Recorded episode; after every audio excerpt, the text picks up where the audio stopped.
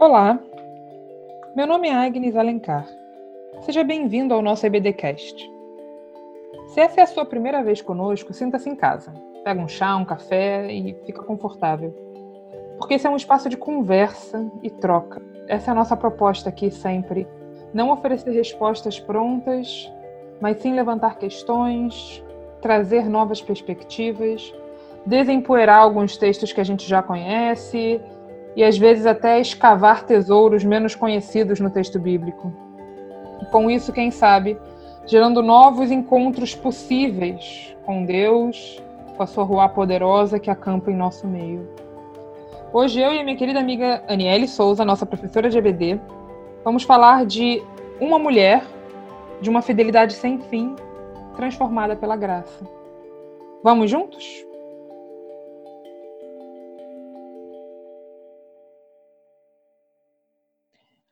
No episódio de hoje, nós vamos falar sobre uma mulher que é muito querida e ao mesmo tempo misteriosa. Talvez na mesma medida, né? Tanto querida quanto misteriosa, porque a gente sabe pouco sobre ela. Nós sabemos, no entanto, que Maria Madalena acompanhou o ministério de Jesus muito de perto, possivelmente desde o início. Tomás de Aquino nomeou Maria Madalena como a apóstola dos apóstolos.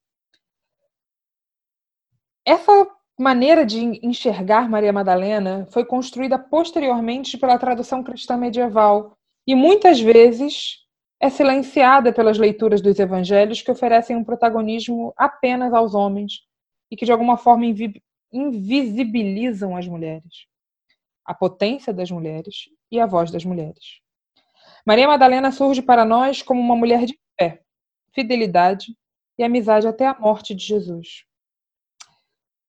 Investigar a sua vida talvez nos permita compreender ou acessar esse poder transformador da vida e da morte de Jesus e o destaque que esse mesmo Jesus dá para a atuação de Maria Madalena.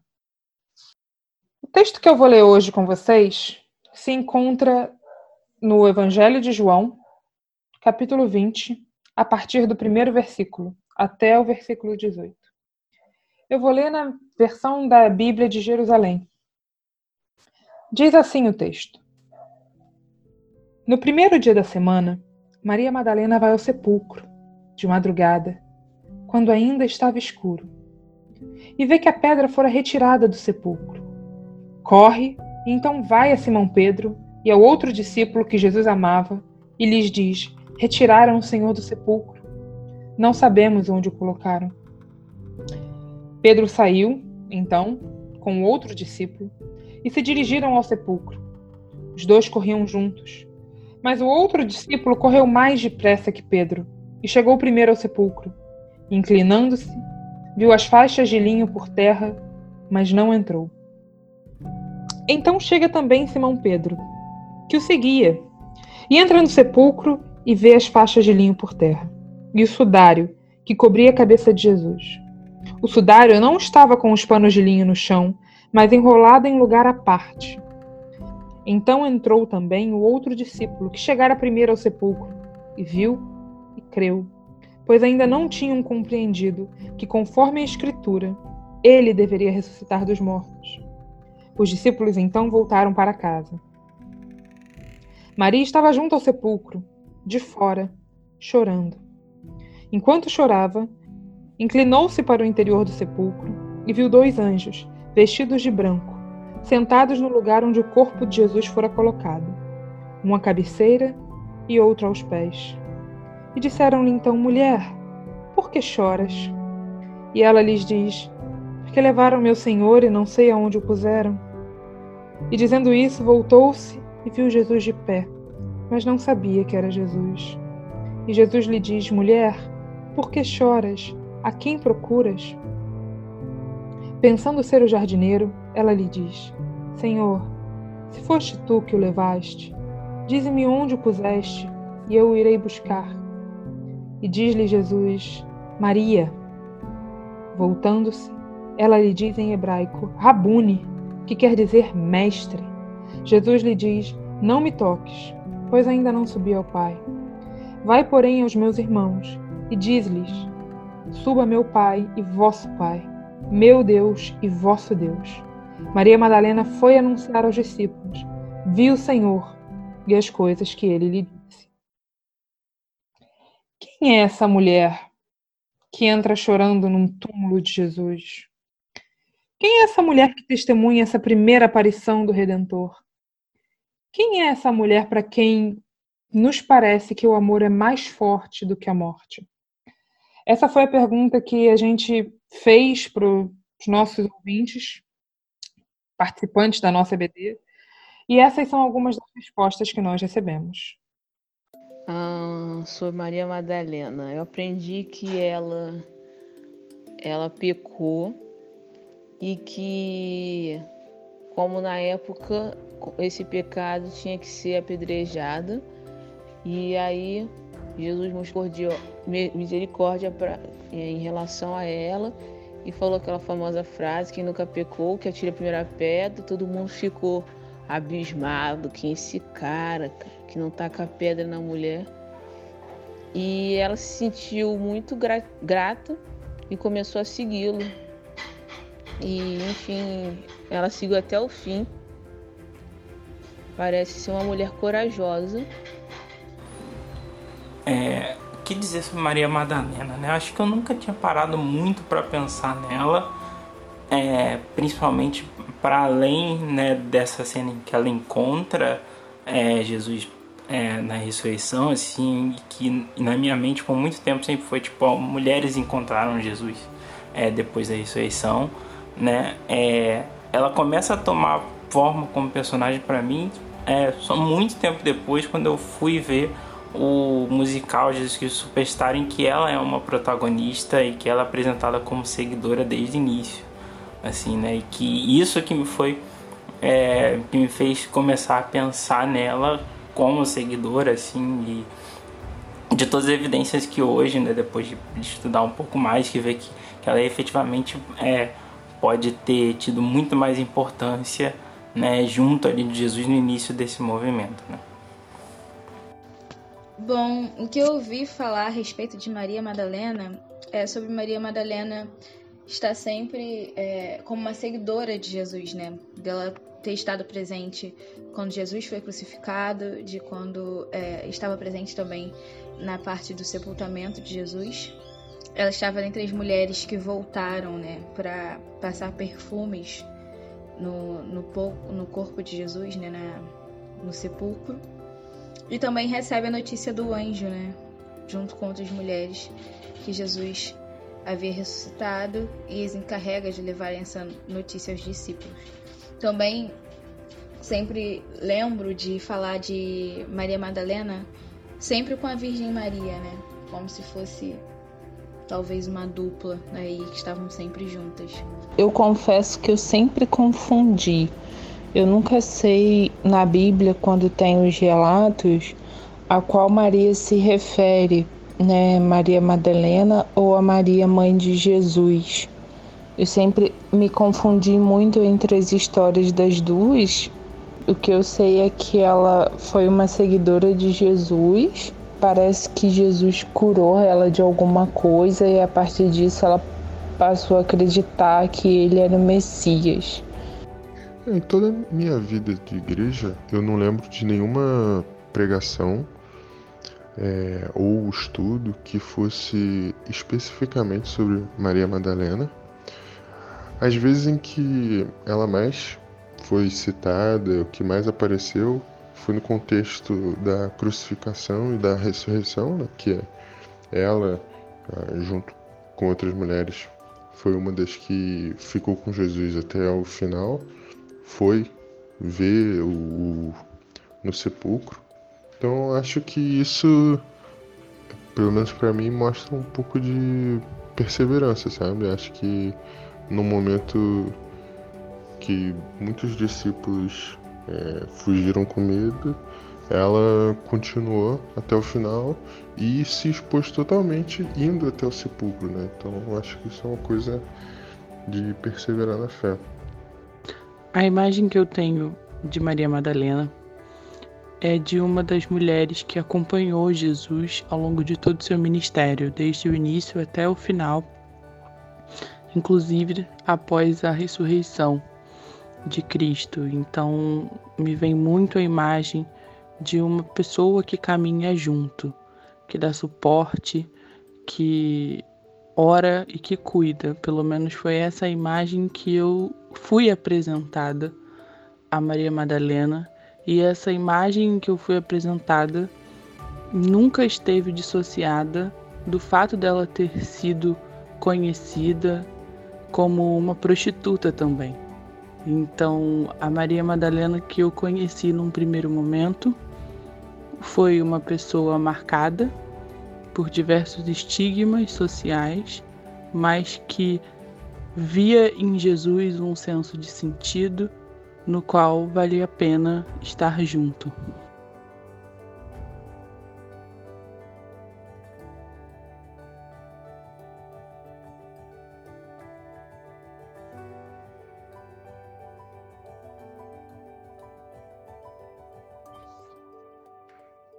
Então, Anne, quem é essa mulher? Então, não sei. Nada melhor do que começar uma aula Mas... dizendo não sei, um estúdio em áudio. É, a partir de agora todo mundo vai querer continuar ouvindo o EBDcast, vai ser ótimo. Mas tem muita especulação, né? Vamos falar sobre elas. Mas assim, é, assim como algumas pessoas respondem, também é, quando a gente começou a traçar quem a gente estudaria dessas mulheres do decorrer desse ano, sempre que a gente falava um nome ou a gente sugeria, vem, a gente puxa na memória algumas coisas, né? E aí também veio muita coisa na minha cabeça de Marias, não necessariamente de Madalena. E aí ficou uma cronologia também difícil na minha cabeça, que eu também percebi que as outras pessoas também têm. E a gente ouviu muitos sermões equivocados, aulas equivocadas que colocavam todas elas no mesmo pacote ou até alguns mesmos que acreditam que elas sejam, né, esse tipo, esse mesmo pacote. Acho que a gente pode começar comentando sobre essas outras Marias que a gente pode confundir umas com as outras, né? E que nós não temos certeza se são a mesma pessoa. Exatamente. Ou se não o que são, a gente são tem... pessoas completamente diferentes. Sim. O que a gente tem, assim, é uma, é uma estimativa assim, baseado no relato de cada uma, onde elas estavam em cada lugar, a origem do nome de cada uma. Então a gente presume que são mulheres diferentes, até pela cronologia também de deslocamento de Jesus, né? São episódios muito interessantes, mas são Marias diferentes. E algumas que não têm nem nome e foram e são levadas como Maria. Então, uma das Sim. primeiras é a mulher que vai ser apedrejada. Sim, ela levou a história da mulher adúltera. Maria, exatamente que também adúltera também já é uma fama errada para essa mulher, porque a tradução mais correta seria pecadora. Por que, que a gente tem que falar sobre isso? Quando, esse, quando esses homens que vão apedrejar essa mulher levam para julgamento, digamos assim, ou perguntam para Jesus o que ele acha que deve ser feito, querem um comentário dele sobre a trend que estava rolando, na verdade, eles se baseiam teoricamente nessa punição como lei de Moisés, só que não é uma punição de acordo com o que a lei de Moisés é, colocava. Então, por exemplo, naquela época, se um homem e uma mulher fossem pegos em situação de adultério, os dois deveriam ser pedrejados. A não ser que a mulher fosse virgem, que daí o homem era apedrejado. Então a gente não tem um contexto onde somente a mulher era levada para ser apedrejada em praça pública. Então até o contexto dessa história para a gente já é um contexto muito complexo. Então a gente não sabe que tipo de pecado era esse. A gente presume que era algum tipo de pecado de origem sexual, mas não quer dizer necessariamente um adultério. Isso já é escolha do particularmente da tradução do texto, né, que colocaram essa mulher como adúltera. Então temos essa mulher que foi chamada de Maria, mas que na verdade é uma mulher que não tem nome, mas entrou para conta dessas nossas Marias. A gente tem a outra Maria de Betânia, que é, é irmã de Lázaro e irmã de Marta, que a gente também é, atribui no mesmo pacote das Marias, mas que também estava em outro contexto de outra cidade. Temos a Maria, que lavou os pés de Jesus e perfume com o cabelo, que a gente também coloca na conta dessa Maria. E que também não tem o nome, né? Essa mulher que Sim. lava os pés de Jesus é uma mulher sem nome. Também não tem nome, exatamente. Uhum. Então a gente colocou, assim como a gente usa em português, assim, geralmente exemplos, né? Ah, Maria e João foram no mercado, que são nomes comuns. A gente talvez tenha carregado esse vício cultural para nossa leitura, colocando o nome de Maria em mulheres que na verdade não foram nomeadas nesse sentido. E aí a gente tem Maria Madalena, chamada de Maria Madalena mesmo, nesse contexto aqui do texto que você leu.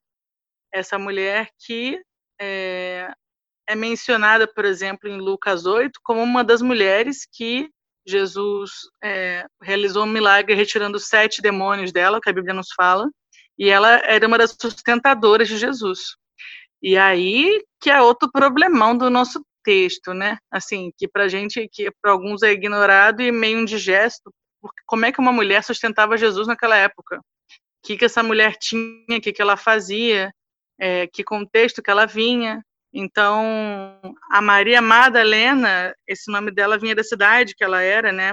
É, de Magdala, que era uma cidade que era muito rica, uma cidade que investia na pesca.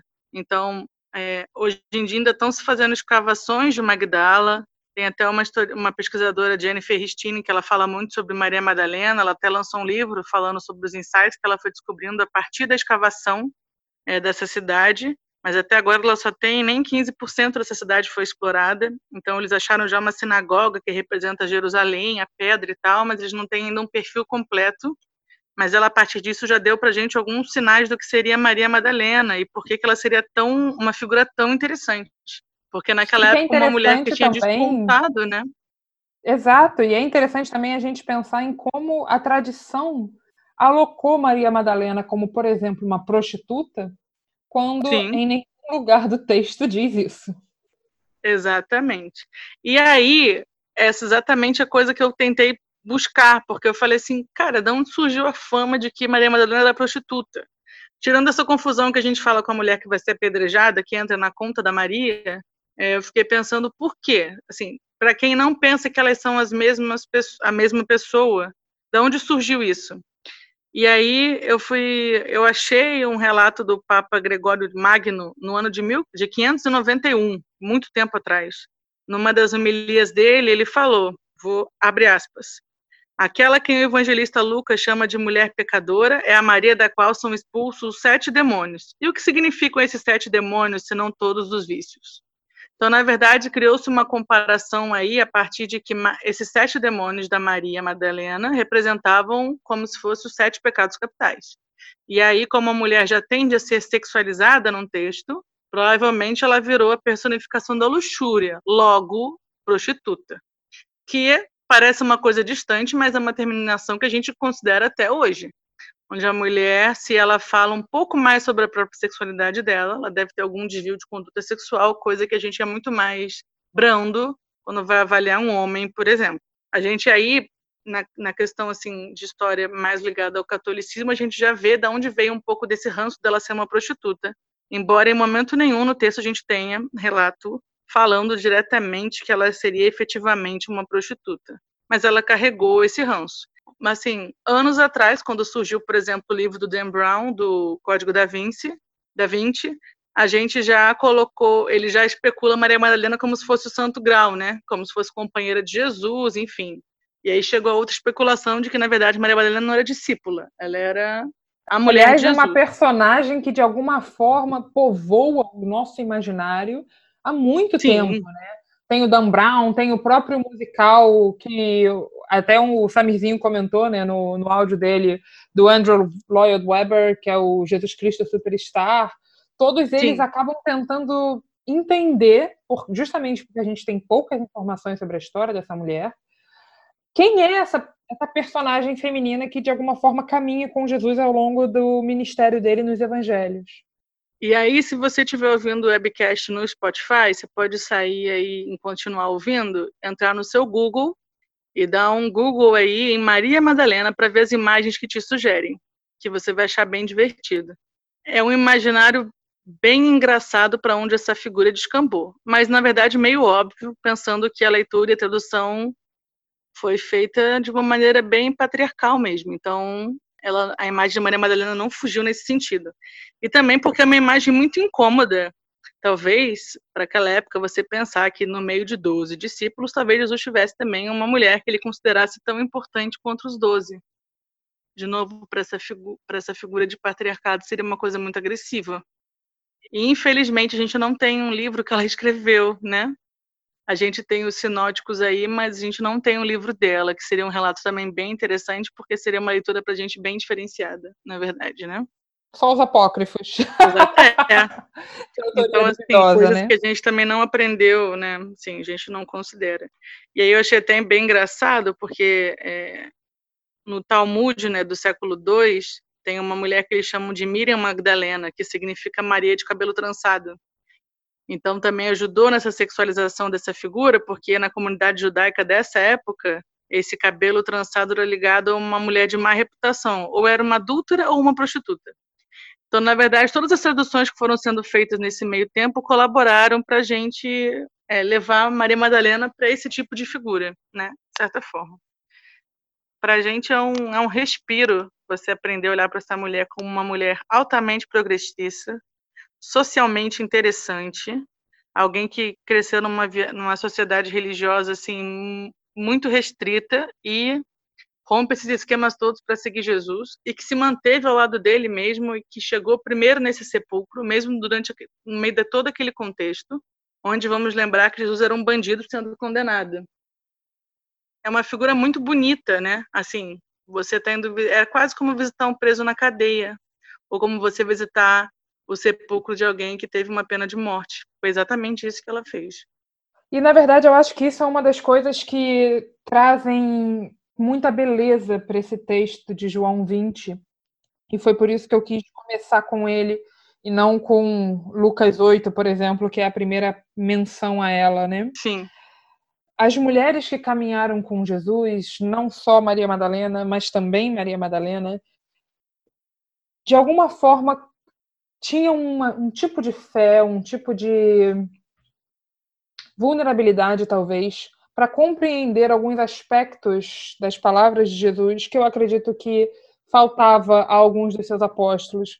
Tanto que esse episódio da ressurreição é muito emblemático, porque os discípulos não acreditavam que Jesus ressuscitaria, eles não acreditaram nas mulheres quando elas voltaram contando que Jesus tinha ressuscitado. Então, assim. Ai, jura!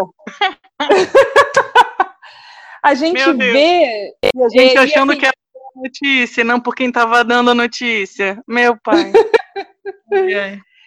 e uma reverenda luterana que eu gosto muito e sigo no Instagram, que é a Nadia Bowles Weber, ela fez um ah, é sermão, uma análise né, desse texto, que é um, um sermão uhum. muito bonito, que ela pensa sobre essa pergunta que tanto os anjos quanto Jesus fazem para Maria Madalena, né? Por que você está uhum. chorando? E ela fala que sempre leu esse texto pensando, gente, que pergunta mais passivo-agressiva, que coisa mais, né? Nada a ver essa pergunta do nada. ela Sim. entende hoje, ao ler esse texto, que é uma pergunta que torna sagrada as lágrimas daquela mulher. Maria não estava chorando simplesmente porque ela tinha perdido um amigo. Ela tinha encontrado um caminho de amor e de esperança através de Jesus que fazia um sentido como nada nunca tinha feito sentido antes. E então ela está ali completamente entregue. É um tipo de relacionamento tão próximo com esse Jesus que ela percebe que é ele pela maneira como ele chama o nome dela. Isso eu acho muito interessante porque, na verdade, é muito pessoal também. Cada um dos nossos amigos tem um jeito diferente de chamar o nosso nome. Uhum. E então, se eu ligo para você ou se eu ligo para um outro amigo meu, vai fazer muita diferença. Eu tenho um amigo que me chama de Agnieszka, eu tenho amigas que me chamam de Ag, eu tenho pessoas que dizem, e aí, Florzinha? A maneira como as pessoas falam o nosso nome é muito individual e pessoal. Então, eu acredito que também esse texto é muito bonito porque mostra essa intimidade desse relacionamento de amizade dela com Jesus, que a gente tem tanta dificuldade de compreender. E também por isso, de alguma forma, a gente atualiza esse relacionamento. Sim. O que eu acho também interessante, assim, porque diferentemente do que vários discípulos foram fazendo em sequência, a, o vocabulário que a Bíblia usa é que ela não reconheceu, né, Jesus. Mas a partir do momento que ela o reconhece, ela não duvida em nenhum momento Exatamente. E uma galera duvidou Exatamente. depois. Então, assim, ela demonstrou uma fé instantânea que faltou em muitos que outros não precisou seguidores. tocar nele, né? Ela era É- uma líder muito E aí quando a gente faz essa, essa, esse paralelo, né?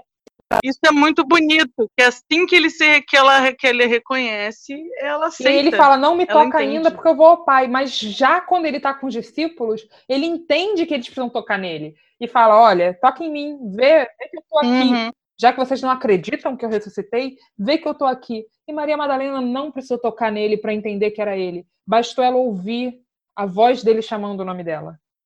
E em todo o caminho de Jesus, né, aliás, desse da derrocada final, desde a traição até o final, nenhuma traição foi feminina, né? Não, ao contrário, as mulheres estiveram com ele até o final. Ele na cruz estava basicamente sozinho. Nenhuma falta de fé foi feminina e nenhuma traição foi feminina. E assim, eu fiquei pensando muito no contexto atual, que a gente já está cansado de saber, por exemplo, que volta e meia se comenta sobre isso, da quantidade que, de visitas que as mulheres recebem na cadeia, da quantidade de visitas que as mulheres fazem para os presos na cadeia. É, esse modelo de fidelidade também, é, de de compromisso que você também tem com as pessoas a longo prazo, também nessa época ainda se faz verdade hoje, né? Elas foram muito mais é, persistentes, assim, é, em todos os sentidos, desde da derrocada até o final, que é um, um, momen- momento que tudo se apertou, elas estiveram firmes ali. É, e é- são as primeiras a chorarem, as primeiras a reconhecerem, as primeiras a anunciarem. É uma relação muito intensa, né? Muito bonita e eram quem sustentavam Jesus. E eu também quero colocar aqui que é, quem sustentava Jesus também sustentava os discípulos, né? Então elas Exatamente. bancaram toda aquela rede de ministério. Não foi Não somente só Jesus. sustentava de uma maneira financeira, mas é um sustento da fé naquele projeto de reino inclusivo que. Jesus estava propondo, que as incluía. Porque a religiosidade, nesse momento, exclui completamente a espiritualidade feminina. E Jesus, ao contrário, abre essa mesa para incluir também não só a vulnerabilidade, mas toda essa maneira diferente de se relacionar com Deus que as mulheres têm nesse momento. Não, e é muito bonito, bonito assim, porque quando é, Lucas 8 apresenta pra gente essas mulheres, eles falam, né, mulheres que foram curadas por Jesus de alguma forma. É, é muito bonito pensar o quanto, o quanto repercutiu essa gratidão que elas tiveram pelo milagre que, ela, que aconteceu com elas, né? Porque essa gratidão acompanhou elas literalmente até o fim. E se você for Sim. ver na história de Jesus, quantas pessoas passaram por ele e perto dele e foram abençoadas diretamente por ele, e quantas dessas sobraram no final com um coração grato, é um. Essa é pesquisadora que eu, que eu comentei, a Jennifer Richine, ela fala que Maria Madalena, além de tudo, ela é um modelo de liderança muito importante a ser seguido, né? Porque é, tem muitos trejeitos aí, coisas que ela foi se revelando ao decorrer do tempo, coisas que ela bancou literalmente, que são muito bonitas e que muitas pessoas não teriam comprado essa ideia até o final, mesmo tendo boas motivações de gratidão que ela e outros teriam. Mas, assim, poucas pessoas quanto essas mulheres foram tão gratas, né? Sim. E a gente lê esse texto de João 20, normalmente na Páscoa, né? A gente está acostumado a ler sobre a ressurreição na Páscoa, sobre as mulheres, e a gente apazigua completamente o tamanho dessa fé. Como se, ok, elas eram mulheres, elas acreditavam desde o início, os homens são meio bobos mesmo. Não, não é uma coisa simples assim. Essas mulheres, elas não desistiram de crer nas palavras de Jesus ou no amor que elas sentiam por esse Jesus, mesmo depois da morte. E a forma que elas encontram de demonstrar isso é caminhando até o sepulcro para ungir aquele corpo que elas não tiveram tempo de ungir quando ele morreu. Então, é é uma devoção, uma fidelidade que nenhum dos rapazes teve, nenhum dos apóstolos teve. Eles só foram ao sepulcro porque elas voltaram correndo para dizer que o sepulcro estava vazio. Então, de alguma forma, Jesus morre e morre com ele as esperanças daqueles apóstolos a ponto de chegar o dia de, teoricamente, ungir esse corpo de Jesus antes que é, ele entrasse em decomposição e não tem nenhum dos amigos de Jesus, dos homens com os quais ele caminhou ao longo da, do ministério dele, mas essas mulheres não desistiram de estar presentes mesmo após a morte, mesmo sabendo que porque eu não acredito que elas de antemão sabiam que ele ia ressuscitar. Eu acho que nenhum deles entendia o que, que isso representava, porque ressurreição é algo muito muito novo conceitualmente nesse contexto, né? Então, a força desse texto de Jesus virar para Maria Madalena e falar: vai lá, conta para os rapazes que eu ressuscitei. Vai lá, vai, vai anunciar que você me viu, que eu estou aqui. E a fé dela de entender que ela não está alucinando e ir atrás de, dessa verdade e contar para todo mundo: ele está vivo, nós o vimos. eu ouvi. Eu, a gente lê isso como se fosse tudo uma grande história da ressurreição de Jesus. não, não porque na, na, verdade, se fosse Tomé que tivesse descoberto, ninguém tinha ficado sabendo que Jesus ressuscitou, né? Por exemplo. é porque passa batido, né? A gente não valoriza essas histórias, mas assim, vai ter fé assim, né, cara? É muito fora do comum essa reação dela, o jeito que ela, que ela reverbera isso tão rápido e que ela processa isso tão rápido, né? É muito doido. E a força de estar ali assistindo a execução de um dos seus amigos mais íntimos. A força dessa mulher, a força de Maria, que a gente vai falar mais para frente, né? A mãe de Jesus, que de alguma forma aguenta ali a dor, o sofrimento do seu melhor amigo, no caso de Maria Madalena. Talvez ela nunca tivesse encontrado um homem que olhasse para ela com a dignidade que Jesus olhava para as mulheres, vendo-as de maneira integral, como seres humanos completos, que aceitava a ajuda e o suporte dessas mulheres como parte do seu ministério. Ela nunca tinha visto isso antes. E a força desse amor que faz com que ela suporte toda a execução de Jesus, gente, isso é muito potente. Não, e eu penso assim, é, ela ir lá chorar naquele sepulcro, é, eu não penso em alguém que vai lá, assim, penso que se ela achasse que aquele projeto que ele tanto falava que seria cumprido fosse tivesse sido um fracasso, ela teria abandonado depois daquele momento, né? É, ela realmente comprou essa ideia até o final, né, de todas as formas. É uma persistência assim absurda que ela representou nesse sentido. E, e, é muito bonito pensar que ela sustentou Jesus de todas as maneiras que ela realmente podia, né? Em companhia, em oração, em fé, em dinheiro. Ela comprou o projeto de maneira, maneira total, assim. E esse comprometimento é muito bonito e difícil da gente ver entre os evangelhos. Difícil. E, e exemplifica justamente o que é ser um discípulo de Jesus, o que é se lançar completamente nesse projeto de amor. Pedro, que é, é um dos grandes nomes do Novo Testamento, é também o cara que, diante de uma situação de um pouco mais de tensão, diz que não conhece Jesus.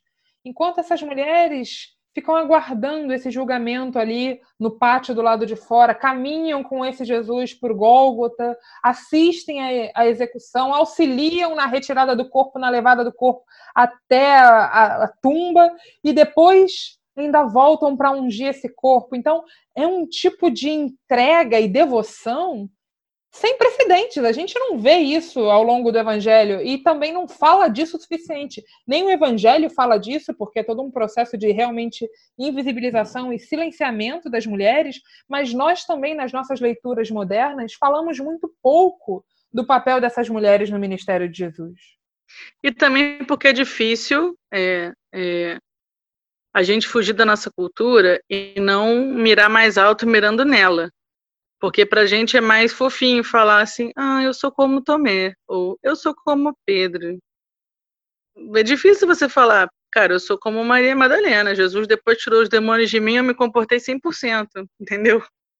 A gente não gosta dessa narração. A gente gosta de ter margem para fazer mais coisas depois, digamos assim, que a grande cura aconteceu que é o patamar que Maria Madalena traça, essas mulheres traçam, é um patamar muito alto de discípulo. É um patamar muito alto de discípulo. E a gente não tem facilidade de seguir, é, de seguir esse caminho que elas, que elas percorreram também, né?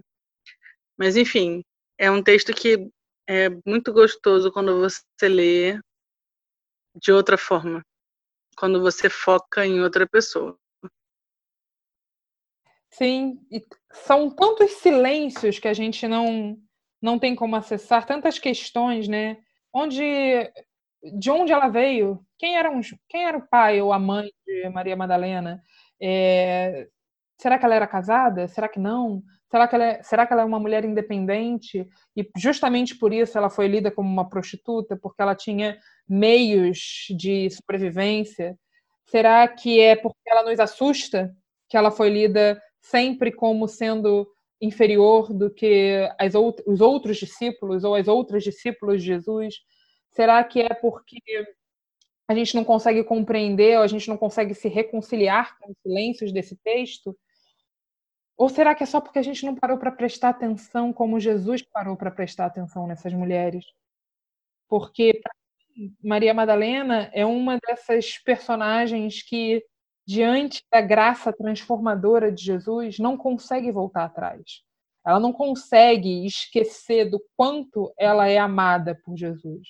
Ela não consegue esquecer do quanto Jesus fez por ela, ou o quanto ele representa para ela, ou o quanto esse projeto inclusivo de amor e de reino fazem parte daquilo que ela sempre esperou, talvez, da religiosidade, da espiritualidade, que nesse momento está tão enclausurada, tão presa né, nas sinagogas, nos templos, e Jesus traz para fora, Jesus traz essa religiosidade para a vida cotidiana, para incluir qualquer pessoa. Você pode adorar a Deus em qualquer lugar, para de alguma forma realmente propor uma outra forma de ver Deus, uma outra forma de ver o Pai, o Pai dele, né? E que eu acho que essa mulher consegue acessar e entender. Eu acho que diante de uma personagem como Maria Madalena, a gente vê alguém que entendeu, entendeu que esse amor era mais forte do que a morte, entendeu que essa devoção valia mais do que o medo. Por que, que essas mulheres não tinham medo, né? Por que, que os discípulos fogem com medo e essas mulheres não? Será, Mas eu será acho que, que elas... não é ter medo, né? É o que você faz com medo, né? Eu acho meio impossível Exato. elas não terem medo. Poxa, que superação. Exato. Vai com medo mesmo. Esse é o negócio. É... E eu também fiquei pensando assim, né? Tipo, assim, pô, diferentemente do que ocorre em vários textos dos evangelhos, o autor até se deu o trabalho de colocar o nome dela no final do texto. E são poucos nomes que fecham os evangelhos, nomes próprios que são citados. E a gente, mesmo assim, consegue ignorar com uma facilidade quando uma mulher aparece, mesmo estando com o nome, que eu fiquei chateada até comigo mesma, assim, quando você volta para pensar de novo. É, mas eu acho que pode ficar esse dever de casa para todos nós aqui, de a gente se dar o trabalho um dia de pegar com calma, de cada um aí ler e separando essas Marias aí, ver o que você entendeu de cada uma e que contexto cada uma delas aparece para fazer uma cronologia mais legal na nossa cabeça, né? Porque cada uma dessas aparições tem tem uma história tão bonita incutida e tão importante que a gente não pode personalizar tanto assim como a gente costuma fazer. Então fica aí para a gente um, um dever de casa muito necessário para ajudar a gente nas próximas interpretações que a gente também vai continuar fazendo desses textos. Né? Sim.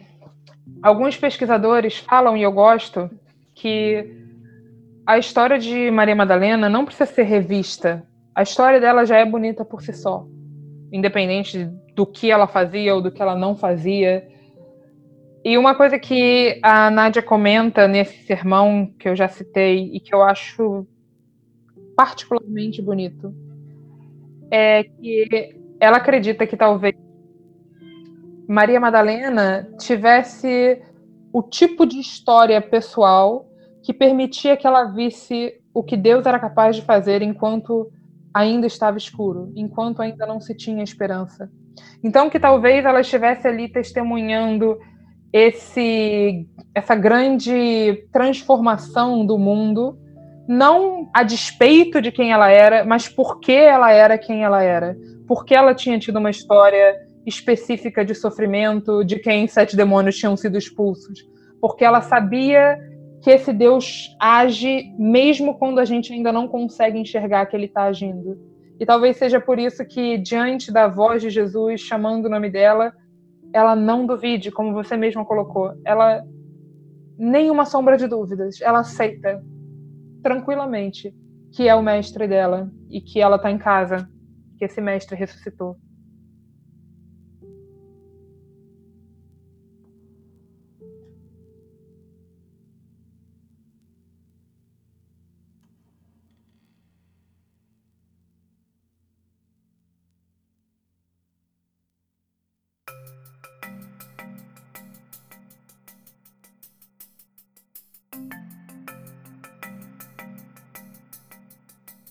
Bom, meu nome é Agnes Alencar. Meu nome é Aniele de Souza. E nós somos parte da juventude da Igreja Batista Itacuruçá. Muito obrigada por ter ouvido o nosso episódio do podcast. Esse episódio faz parte de um estudo mais amplo sobre Eshet Ha'il, o valor das mulheres e as mulheres de valor no texto bíblico.